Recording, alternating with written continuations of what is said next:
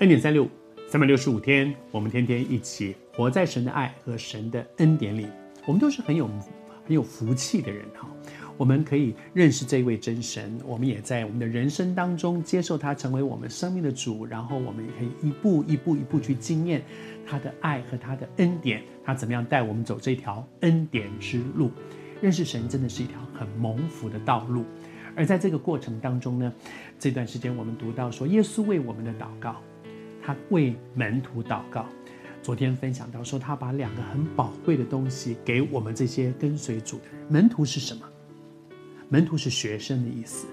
当年的学生啊，有点像学徒，不太像我们现在的老师跟学生的关系。有点像学徒，就是跟着师傅走，跟着师傅，师傅到哪里，他们就跟到哪里。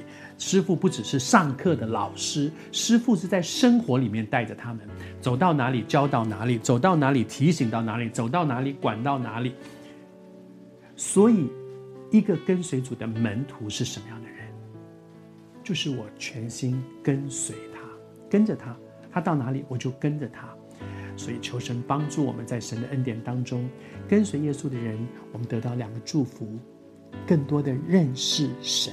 也更多的遵行神的旨意、神的话，这就是蒙福之道。而接下来呢，耶稣讲说：“我为你们祷告，为这些跟随他的这些门徒祷告。”他是怎么说的呢？他说：“我为他们祈求，为这些门徒祈求，不为世人祈求。”哎，这个很怪了。只为这些吗？上帝很偏心啊！耶稣很偏心，只为这些人祈求，不为世人祈求，却为你所赐给我的人祈求，因为他们本是你的。为什么呢？为什么只为门徒祈求，却不为其他的人祈求呢？因为门徒有一个任务，这个任务是什么？是带领其他的人来认识这位独一的真神。所以门徒很重要，因为耶稣知道不久，不久他就要受害，被钉在十字架上，三天后复活，四十天后升天。他马，这是他在地上最后的这段时间。他知道，当他复活升天之后，谁要接续这个任务呢？他在地上那个传扬福音的任务要交给谁？交给门徒。所以此时此刻，他觉得最重要的事情就是为门徒祷告，因为不久，这个棒子，这个传福音的棒子就要交在他们手上了，然后他们就要接下这个棒子。他知道门徒很软弱，他知道门徒很害怕，他知道门徒不知道该怎么做，所以耶稣说：“我现在先不是为那些其他的人，是为他们，因为他们。”被扶持了，他们能够站起来了，他们能够承接传福音的任务了，其他的人就真的有福了。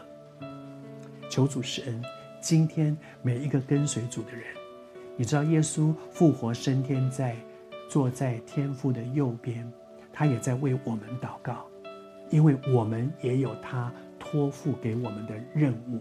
如果我们能够好好的完成这个任务，我们周围许多的人就要因我们得福。